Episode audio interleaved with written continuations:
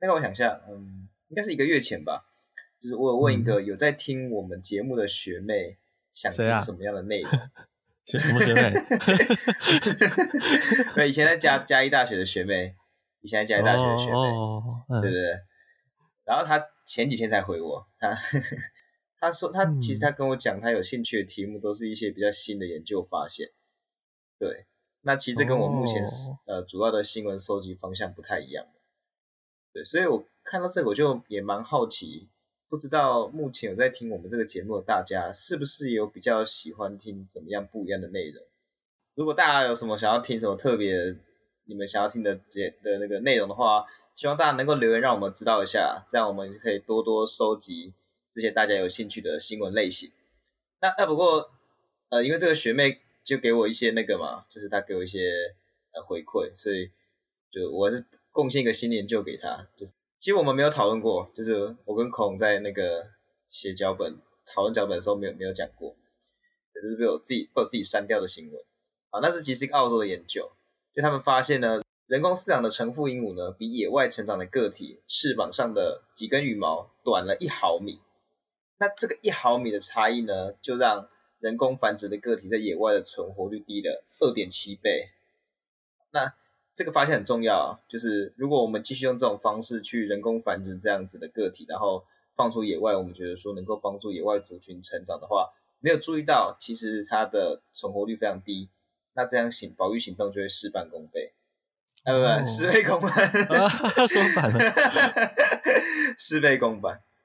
好，那这前面这就是小小闲聊啦，算是给我那个学妹的小新闻，嗯、希望你还有在听啊。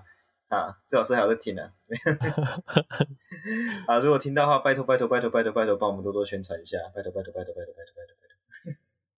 好了，那粉丝福利的时间结束了，我们赶快进到今天的节目。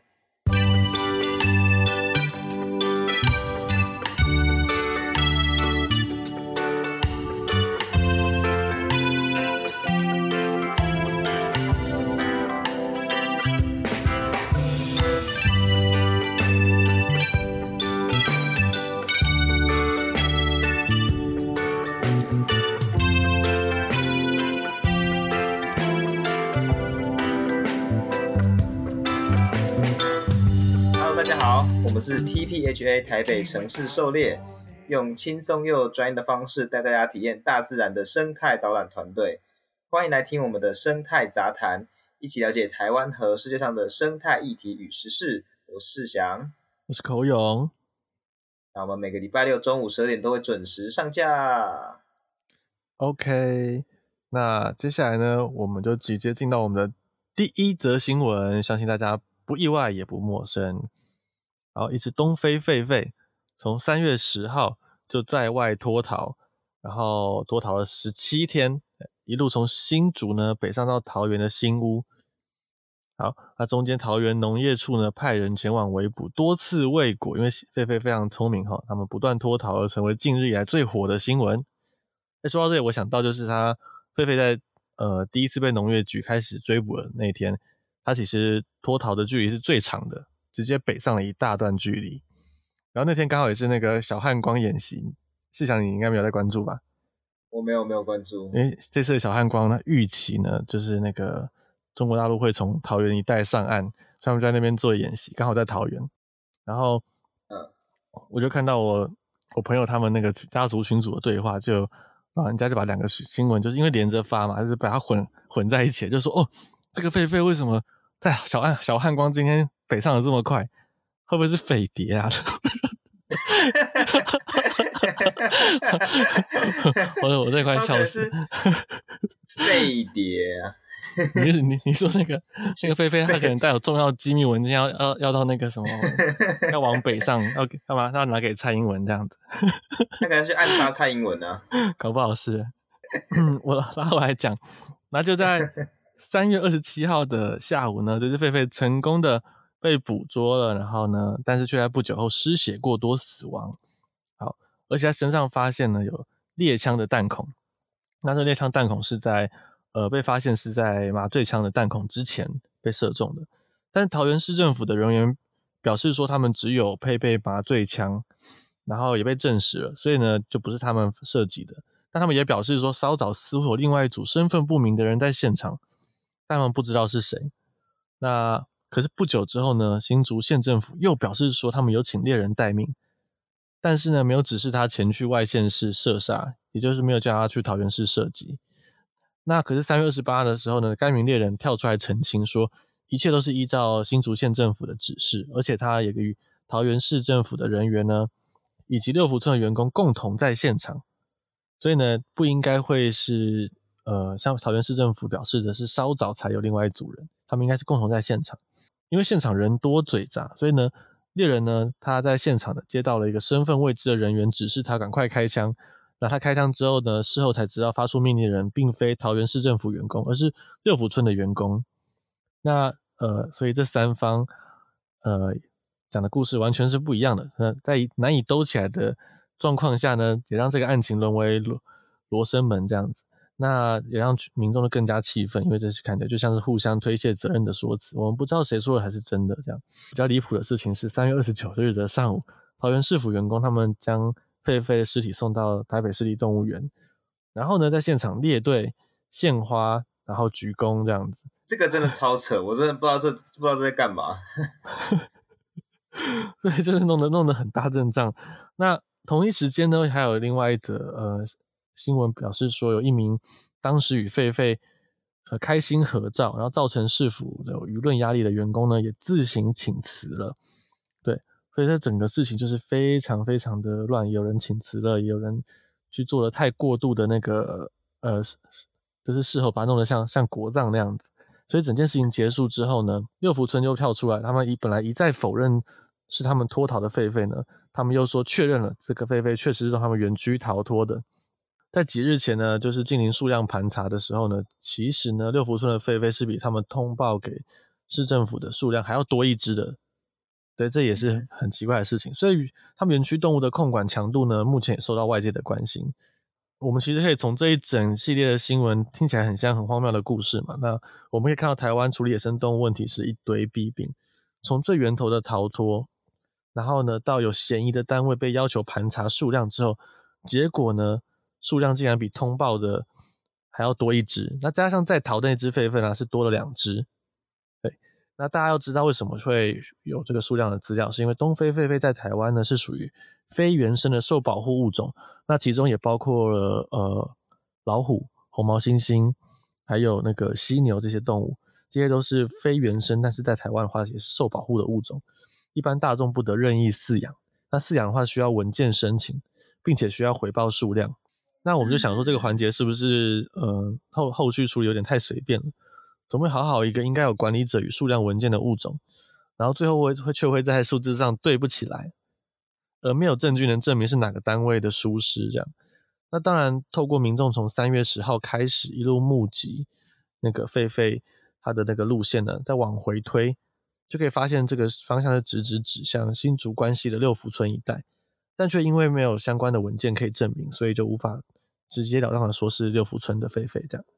那此外呢，一般有一只狒狒这样凶猛的生物在外面跑，那会危及到呃市民的安全。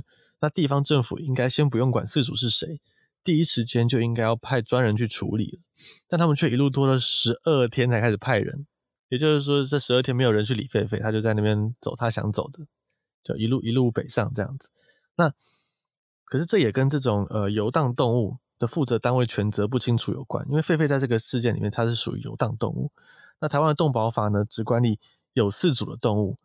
那因为六福村否认是他们的狒狒嘛，所以这个动物暂时没有四主的。但是如果用野保野保法去管它呢，野保法则是只会管理原生种的野生动物。那这狒狒呢，刚好就也不是原生种，它就刚好卡在了一个规范的空白处。那加上台湾的公家单位通常不会把麻烦的事情揽在自己身上，所以地方的动保处跟农业处两个处室，如果都觉得这应该是对方单位的事的时候，很妙的一件事情就是他们不会马上互相协调谁要出去，那他们会怎么做呢？他们会选择都不动作。对，他们都不动作，那十二天。那今天如果乐福生早点承认是自己的疏失，那狒狒是有管理者，那动保处应该就会介入了。但这件事情一直到最后围捕的竟然是农业处，那也很可能是被上级单位指派来的这样子。那我们也不难知道，说台湾在处理这些问题的时候，权责划分就是一团浆糊，就是非常的乱。对，那这个东西呢，其实它嗯是相当无奈。不知道大家有没有听过我们之前讲台东水牛造成多起事故的新闻哦？那时候我们是讲到有一位唐姓女子，她就是开车嘛，然后撞到牛只出车祸之后过世。但因为呢肇事呃肇事本牛，那只牛呢它身上没有标签，所以没有找不到饲主，所以就像刚刚孔孔说的，不适用动保法，所以呢，所以就没辙啊，就没有人负责啊，就是那个台东市政府也没有这个相关的责任，所以那时候在法院上面也赢了。那这这样子是叫就是叫叫我们这些人通就是活该嘛？活该倒霉。这个其实很无奈啊，就是法律其实我们也想过很多次，就是是一个最低的道德标准，基本上就不会有人没事去检查这些法律到底有没有问题，因为其实台湾在这个相关领域耕耘的人本来就是比较少数的人了，所以呢，嗯，就很无奈啊，我们也是无能为力。对，牛啦，牛了，它终究还是还是通常没有比狒狒来的那么让人民众容易恐慌，或是它这么的凶猛这样子。但是其实，不管是那个桃园或新竹地方的这些这些单位，或者是更上级的，他们早就知道三月十号就已经有民众通报狒狒在外面跑了。但是很扯的是，在台湾那个时时间点，上级也没有往下指派人去做这个事情的感觉，因为他在外面逃了十天、十二天了，所以就是发现说，嗯，好像没有进步。从牛的事情到这边，一直都没有进步。这个其实已经没有进步很久了，就是。你看哦，动保法是管理有四足的动物，然后野保法是管理原生种野生动物。那那些乱丢非原生种动物的那些人，那些动物多如牛毛，那那些东西全部都还不是明明很早前就有发生过了，但是现在就是也没也没有在管了。对，所以现在说野保法要大修，我觉得。还在还在讨论的阶段，还在规划阶段，我觉得大家可以关注一下。我们希望至少这件事情可以把它解决起来，嗯、因为这件事情就是一个空白，而且越来越多相关的动物需要处理。这样子，最后在这件事件上，我们还要提到的就是聘请猎人的这件事情。嗯、呃，新竹县政府聘请猎人，他们我觉得焦点被模糊的一个部分是，今天大家讨论说猎人到底有没有擅自跑到负责的行政区外。执行任务，就是说他有没有从新竹呢不听话跑到桃园，还是有人指派他去的？可是呢，问题是，呃，我觉得这不是这件事情的重点，而是说东非狒狒它就是受保护的物种了，不得任意饲养杀害。所以呢，你以麻醉枪会是比较合理的选择。但这部分桃园市政府做的不错，但是新竹市政府呢，你你为什么你为什么会请到佩戴猎枪的人去处理呢？对。那今天我们要换一个情境哦，今天要是那个狒狒真的被惊吓到折返了，跑回新竹县了，那难道你们就真的要用射杀的吗？那这就很奇怪，你最好出来说明一下，就是处理狒狒的事件为什么会请到猎人来处理这样子？最后一点呢，也是台湾各公家单位的一个盲点了，就是好大喜功啊，他们每次抓到脱逃的动物啊，或什么能够上新闻的外来种啊，捕捉到之后呢，都会花一段时间拍摄那种很夸大的或是战利品式的那种照片。那其实这都是很没有必要的，那反而因为这样的照片呢，造成动物过度紧迫，它被在镁光灯前面安置太久，然后或者是延误治疗，像这次的狒狒，那甚至是当你使用不良的工具来捕捉的时候，你又为了拍照而再次使用这个工具来抓取动物，造成二次伤害，这样的事情真的多到数不清了。尤其像是二次伤害这个，就是台湾的话，呃，很多单位他们是使用蛇夹这这种大部分是伤害性的工具去抓蛇，那。有有安全蛇夹，它比较贵，那很多单位是不愿意去添购的，都会使用那种两片铁，就是冷冰冰、很硬邦邦的那个蛇夹，直接去夹蛇。那蛇夹呢，其实跟另外一种控蛇工具蛇钩比起来，很入门，任何人都会使用，但是一夹就容易把蛇的脊椎夹断的。你可能夹一次没断，但是你们在记者赶来之后呢，他们很多会为了拍照，再把蛇夹起来一次，这时候呢，就就等于说造成二次伤害，第一次本来没断，第二次可能就断了。但是很多人都不知道，这次案件呢，其实典型就是一个故拍照、受访，然后完全没有先检查过狒狒身体的一个状况。尤其是弹孔处呢，其实是有流血的，因为它是失血过多而死的，却都没有人先去检查。其实真的很扯，就是狒狒在流血，然后呢，你们捕捉到它之后，没有人在它麻醉昏倒之后先去检查，对，大家先拍照这样子。那最后做错事啊，事情闹大了，又搞得像国葬一样隆重。我看到那个照片真的超傻眼，说的真说真的超有事，就是大家希望你们可以说说为什么会发生这样的事情，以后如何避免，而不是看到一整排的官员在拜一只死掉的狒狒，还献花这样子。至于引咎辞职的那位市府员工，我就觉得他也是不必辞职啊，尤其是他这种知错肯改、有点比较有觉悟了的公务员，才是我们希望能够继续留在市府做改革的人，而不是呃很不负责任的 就走人了。那体制和风气还是一样烂，那下一个补进来的人呢，就会变成跟上一任一模一样，那必然会再犯一样的错误。所以呢，在在现阶段，如果觉醒的人就是觉就辞职的话，其实也不是很负责任啊，我觉得。对啊，我真觉得那我那个国葬，我看到照片，我真的我觉得这个事情，我们看他们觉得他们很智障，他们自己 本人在做，一定也觉得自己很智障。大家就在不知道在搞什么，所有人都觉得就是做这件事情非常非常的白痴，但是大家都在做，但这到底在干嘛？对。就就不知道他们后续会不会还帮狒狒弄一个祠堂啊那种什么的，然后请请那个法师过来超度啊。对啊，不过讲到这边，我一直在讲狒狒狒狒，其实在网络上看到很多人自己转发狒狒的一些趣闻啊事情啊，有一些是错误的，所以我们这边还是呢生态 Podcast 帮大家科普一下狒狒。狒狒呢，它其实是一类生活在亚洲跟非洲，但台湾没有分布的旧世界灵长类。我听起来很酷，很像很像什么异世界的感觉。可是，在生物学上呢，旧世界指的就是欧亚非洲、北美洲、中美洲、南美洲呢，他们是属于新世界。哎，是想澳洲算是吗？澳洲算算新世界吗？新世界应该就只有哥伦布发现的新大陆。哦，OK，哥伦布发现新大陆，所以那块叫新世界。所以澳洲也是旧旧世界嘛？澳洲也是旧世界。对对对对。对，那这边就是旧世界灵长类，新世界灵长类呢，比较有像是呃。蜘蛛猴、蜘蛛猴这一类的中南美洲雨林分布，他们是新世界在北美洲演化的灵长类。那很多人会说，呃，他是我们人人类的祖先啊，怎么这样对他们？其实这也是错的，就是你们仔细看一下，比较可以跟人类凑在一起的这一些灵长类呢，都没有尾巴，所以被叫做猿类。那其中就是黑猩猩、金刚猩猩，然后红毛猩猩，还有一类就是长臂猿，也没有尾巴。那它们跟人类的关系是比较近的，那长臂猿还相对远了一点。那所有有尾巴的，像我们在路上看到台湾猕猴啊，还有什么这次的狒狒，对，这次的狒狒也是，它们都有尾巴。它们其实都是属于比较接近猴类，而非猿类这样子。人类也不用呃太自傲说我们就是跟其他动物很不一样，我们就是一种猿类啦。其实试想也是猿类啊，为什么要讲我？我也是猿类啊。那。他们很多人说狒狒会攻击人，想吃人什么的，那个也有少数的比较长辈的群组有看到说不要接近，它可能会攻击你，咬你的肉。那确实啊，它可能会，它也会吃肉，但它主要是以植食性为主的。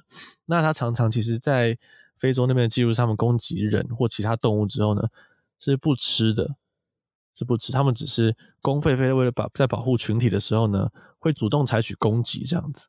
那狒狒落单的时候，攻击性可大可小，就是看个性了。那新这次这只呢，看起来是相对还好。那我这边要稍微呃纠正一下那种谣言，就讲说，哎、欸，狒狒很凶，所以不要去接近它。任何动物你都不该接近它。对对对，野狗你不该接近它，野猫你不该去接近它。外面那些呃昆虫啊、花花草草、植物啊，什么什么的，就是但就更不用提什么什么台湾黑熊啊、山枪啊，你不熟它。或甚至你熟它，可是你接近它只是为了觉得它很可爱啊，想要逗弄它，想要摸摸它，这些都是不应该的。这个无关乎这个动物本身到底个性凶不凶还是怎么样。对，尤尤其是像我记得我看到的那个那个谣言，它是放了那个狒狒把嘴巴嘴巴翻翻开，嘴唇翻上来，它的犬齿是很长的，跟人的食指一样长，嗯，所以感觉咬了就很痛，大家就会害怕。可是你要知道，就是。不食狒狒，很多动物你都会很容易轻忽它，就是像你知道牛或马咬人也会把人咬到很很受伤嘛，这样就是很痛很痛这样子，它们也是有危险性的，就是不能够轻忽任何动物啦。哦，这边也要讲说，就是这些狒狒其实它们确实在非洲跟阿拉伯地区有很多造成很多严重的人猴冲突，它其实有点类似于台湾猕猴跟台湾人的这种冲突，抢食物啊，在果园出现啊。跟人然后跟狗打架啊，这样，可是狒狒力气更大，所以他们在那边造成的冲突更危险。其实我们之前去南非的时候就有提到说，南非的路上流浪狗的问题最多的，这尤其是都市流浪狗最多的帮忙解决的就是狒狒，也不是帮忙解决，其实其实 蛮蛮蛮可怕的。我也不希望是这种解决方式。通常在都市的流浪狗一跑出去，要经过那种狒狒聚集的地方，狒狒就是为了会为了好玩，他们会去把那只狗杀掉。把那狗杀掉之后，公费力气比较大，就会把狗剖开，然后他们就会把狗的内脏内脏丢来丢去的，玩拉它的肠子出来，跑来跑去的这样。然后等到那个差不多玩腻了，他们就走掉。然后现场都超可怕，这样子。就是狒狒他们其实在南非那边是流浪狗最主要的一个天敌之一，那其次是花豹，嗯、可是唯一会杀了流浪狗然后不吃的就是狒狒，所以大家要小心狒狒。而且其实我们我们在那边看到，你会看到说狒狒的手很细嘛，就觉得说你应该打得赢它。那狒狒的手真的很细，但是它们的肌肉呢，全部都是所谓的那种充满爆发力的红红肌肉，然后或者是比较棕色的那种肌肉，它每单位的爆发力很强。也就是说呢，看起来很瘦的狒狒，它可能跟我比腕力，它的力气会大过我很多这样子。对，所以很多人会错估灵长类力量。不过大家不用担心，它现在已经对，其实狒狒已经不在野外了。对。我之前看那个，如果我没记错的话，应该是就是中山大学的严胜宏教授的那个脸书，就说狒狒完了之后，下一个应该就是狐狸或浣熊之类的。嗯，哎，好了，那这个新闻差不多这边告个段落。那我们进到下一则新闻。那下一则新闻呢是 Nike 跟 Puma 呀也宣布要停止生产袋鼠相关制品了。好，那简单介绍一下这个新闻的背景哦。就袋鼠皮呢，其实是足球鞋啊、棒球手套跟其他手套的常用材料。原本呢，全世界就只有美国的加州设有这个袋鼠产品的禁令。但是奥利冈州议会呢，今年一月的时候，他提出了一项禁止销售袋鼠产品的法案。之后呢，运动用品制造商 Nike 啊和 Puma 也都接连宣布，好，那即日起呢，他将不再使用袋鼠皮了。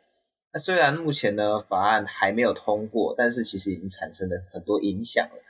除了 Nike 跟 Puma 宣布二零二三年将停止使用袋鼠皮制造产品之外呢，呃，康乃狄克州也提出了类似的法案。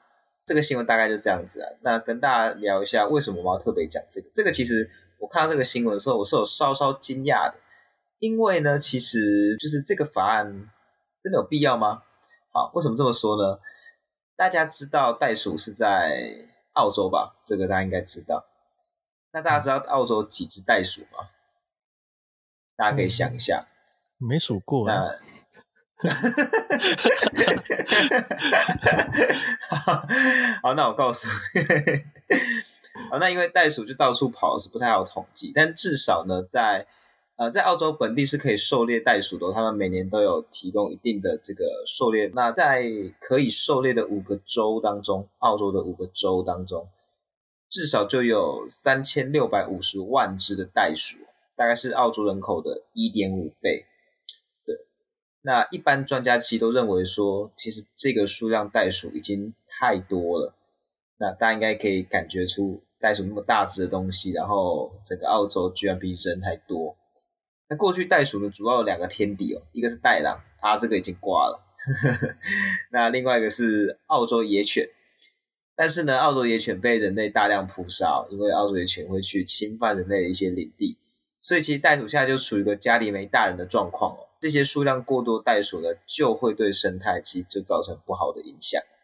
所以呢，刚刚讲过，澳洲六个州有五个。都开放一定的狩猎配额，这些被狩猎的袋鼠呢，它们会被完整的利用，它们的皮啊、肉啊，都会被制作成各种制品，出口到国外，大概七十多个国家左右，每年呢为澳洲带来一亿三千万左右的获益。那这些钱呢，其实也是鼓励政府去移除这些过度袋鼠的动力啦。就如果说移除这些袋鼠只是因为一些生态因素的话，不见得能够让政府这么动力每年都做，当然还是会做啊。可是如果有一个钱的因素，每年一亿三千万，那就有更大的动力。那这些钱呢，也可以拿来去保护其他受威胁动物。这个我们过去讲了很多次。就袋鼠的制品其实真的真的很多样。我觉得我跟大家讲，如果你们上网去查，如果用英文去查的话，你们可以查到用袋鼠蛋蛋做的钱包在网络上拍卖，很常见，而且不贵。我是我我是没有买啊，也不知道好不好用，搞不好可以拉很长，是，可是不知道。它是它是用蛋蛋做，它、哦、用。淡淡淡的那个袋子做的，它里面没有那个里面的东西啊，它没有那个袋鼠佛了，它没有那个佛了。回到这个新闻哦，问题就来了，就是刚刚讲过，其实袋鼠数量这么多，那经营一种商业模式，然后同时也遏制袋鼠的数量，其实听起来像双赢。那为什么会有人反对呢？而且这明明就是澳洲啊，关美国什么事？那关于这点呢，其实我也。不太不太理解，所以我就查了一些资料，然后看了国内外的新闻。但是呢，我最后只得到一个一个结论，但有可能我错，有可能我错。如果大家有查到就是其他理由的话，麻烦告诉我们一下。好，那我得到结论就是，这就是单纯的动物保护团体的主张而已。好，这什么意思哦？那那我先说，就这边没有任何负面意涵。可是，呃，大家。我觉得刚好是在这个时代哦，应该大家都知道，世界上是有一群人，他会单纯举着道德大旗，然后在呼吁各种事。那或许有一些比较激进的手段，那有些比较温和的手段，但总之呢，就是站在道德制高点来去指责各种事。那当然，我们这个领域也是有的。那这一群人呢，常常就是一群呃，我们称呼为动物保护团体的人。那当然不是所有动物保护团都是这样子啦，只不过。刚好很多人是这样子，那他们的状态就大概是一种动物本位主义的角度在批评这种管理动物的行为。他们就会讲说，嗯，比方说动物很可怜呐、然后就是他们就是以个体的角度来去看待这样的事情。可是当我们如果问他说，那如果数量过多怎么办？他们可能就是说，嗯，你你乱讲啊，可能不会有这样状况啊，你是乱讲的啊。首先先质疑专业的结果，又或者就是就是否定，就是完全不理他。类似说，之前有类似的新闻吧，那套在袋鼠上就是说，呃，我问你哦，那这样子袋鼠太多怎么办？他就问你说，所以你就想杀袋鼠嘛？嗯，不是啊，袋鼠袋鼠族群过多啊，可能会破坏生态啊，那你就想杀袋鼠啊，就类似这种感觉。我记得之前好像一些动保团体有这样的事情。对，然后他们有时候还是会凭着一个同情心跟同理心，但是比较缺乏比较巨观的管理的概念，就是像是。但我们知道袋鼠太多，它并不只是太多的问题，它也会造成车祸啊，然后还会造成那个沙漠沙漠扩张，因为它们是完全纯纯粹吃草的动物，影响一些无法使用沙漠的动物，它们的生存的地方就后退变小。那这样对整体生态来讲，其实也是有害的，会或是造成环境的无法预测的改变，会让人有未知的恐惧。我们会想要避免这种事情。那就从巨观的角度来看。把袋鼠的数量先控制住是一件正确的事情，但是如果以单纯一只袋鼠的立场，从他们的角度去从那个袋鼠眼里看，他们就会说：“我是这只袋鼠，我会觉得我很无辜啊，因为 我出生的时候我又没有要害谁，你们为什么要杀我？”这样子，然后大家就会觉得：“哦，好像是因为听起来这袋鼠很可怜这样子。”对，那这就是不同的观点啦。我自己会比较喜欢用比较巨观的去管理这样子，因为我觉得这样子其实长远下来获救的生命会比较多。以整个大尺度来看，嗯，我当然也是跟孔赞同的观点，但是我的角度比较像是说，如果今天二选一，一个是想说，呃，那个袋鼠很可怜啊，我又不是出生下来就就就是想要做坏事还是什么之类的，是一个选择。另外选择则是就是以刚孔讲过巨巨观的角度来看。到底哪一个才能真的对于现实的问题提出比较具体的解决方法？我觉得是比较具观、比较管理的角度才可以，才可以去面对这个东西。对，不然的话，你从那个动物很可怜角度来看的话，那那相对应的措施就是什么都不要做啊。那什么都不要做，就是等着悲剧发生啊。那这不是我我觉得认可的一种想法，这样子。嗯，对。其实说到澳洲袋鼠很多，这个啊，就是。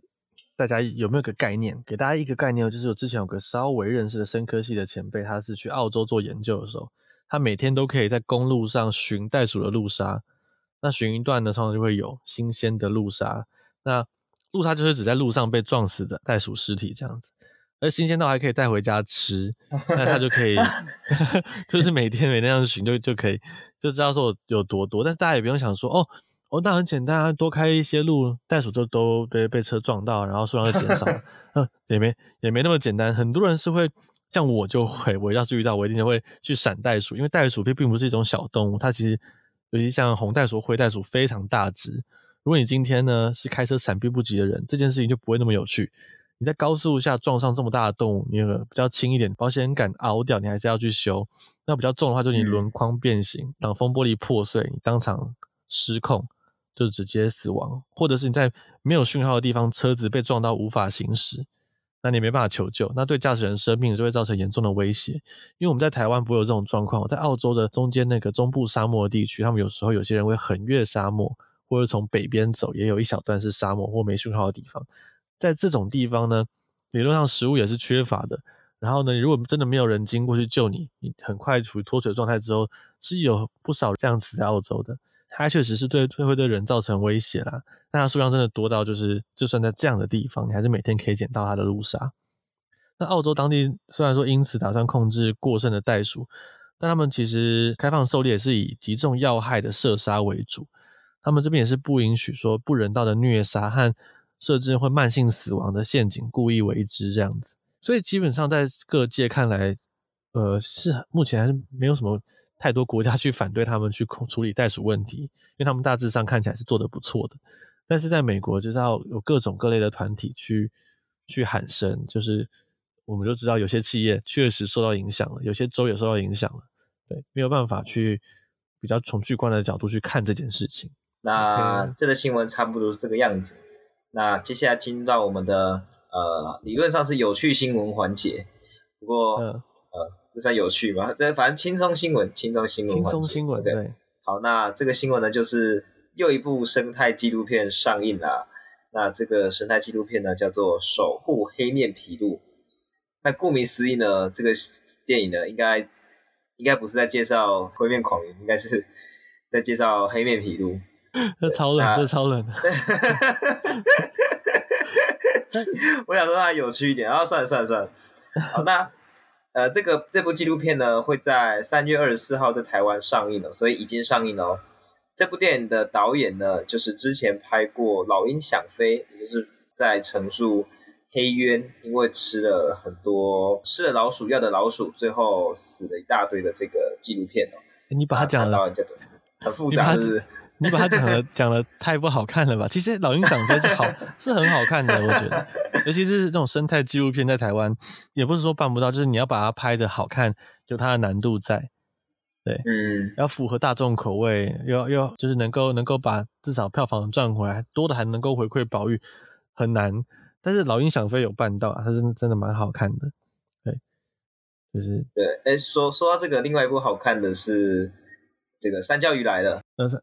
好看吗？好看，好看，真的好看，oh. 真的会让人蛮蛮想哭的。最后那边，嗯，对，好，那 anyway，我们回到这部哦，这部电影的导演呢叫做梁杰德，那他希望呢就是以电影的行销方式推广到这个社社会阶层啊，让更多人开始关注台湾的自然生态环境。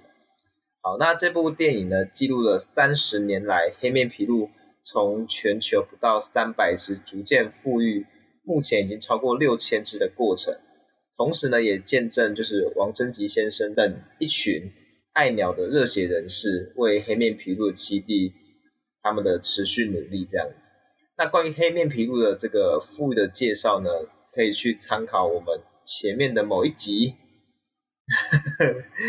某一集节目，我们有介绍过黑面琵鹭这样子。OK，嗯，那本片的起点呢是一九九三年。台南七股的黑面琵鹭枪击事件，那在这事件当中呢，王贞吉先生他们他和黑面琵鹭结缘，所以就开始记录啊，然后开始守护黑面琵鹭这样子。那梁杰德导演就希望这些人努力能够让更多人看到，并且呢鼓励相同境遇的人可以乐观看待人生。确实是蛮多相同境遇的人需要乐观看待人生，像什么石虎的啦，或是嗯，对不对？台湾很多在各种需要保护动物的这个路上努力的人啊，台湾黑熊啊、石虎啊，什么都一样。那这部电影呢，梁杰德导演他是规划叫做《跨越海洋的飞翔》，有四部曲哦。二零二一年呢，《寻找神话之鸟》这部电影呢是首部曲，而今年上映的《黑面琵鹭》守护黑面琵鹭是第二部，接下来还会有第三部跟第四部，分别是针对八色鸟跟灰面狂鹰的。哦，真的有灰面狂鹰？你刚刚那个 跟跟野埋的太不明显了吧？梗也埋的太硬了吧？没有，刚刚随便乱想的。梁杰德导演他拍的《老鹰想飞》真的是，我觉得他拍摄功力很了得，大家真的可以去看一下。所谓厉害的人拍出来的生态纪录片就不会苦闷啦。你知道，当时我还我还是高中嘛，然后我跟另外三个建中生研社的高中生跑来台大森林系的系馆看首映。哦，然后我们就遇到那个当时的系主任，当时系主任说：“哎、欸，你们是建中的学生吗？你可以来念森林系啊，喜欢野生动物。然后我们有相关的那个什么，就讲讲了很多哦。然后结果就四个里面有三个后来是森林系的，就都就都被拉进去了，觉得这是一条不归路，误入歧途。你就知道电影的力量可以多大，它可以把四分之三的建中生拉进台大森林系这样子。对，如果如果说你强迫全建中人观看的话。”我是用我的经验去照那个比例去那个，对。好啦，那呃，我们今天节目呢就在这边告个段落。那喜欢我们的频道呢，记得到各大 Podcast 平台给我们五星好评。对于我们或是有什么生态议题有兴趣的，也欢迎透过 SoundOn 的赞助连接或是我们的 Google 表单跟我们说。另外，我们除了 Podcast 之外呢，还是一个叫做 TPHA 台北城市狩猎的生态导览团队。目前呢，我们已经带过了超过两三百场的夜观活动。如果想要观赏野外的蛇啊、蛙啊、鸟啊、哺乳动物啊，甚至是平常没看过的昆虫，都欢迎在 a c u p a s s 或是脸书寻找 TPHA 台北城市狩猎来找我们哦。好了，那今天就这个样子。我们就下次再见啦，拜拜，拜拜。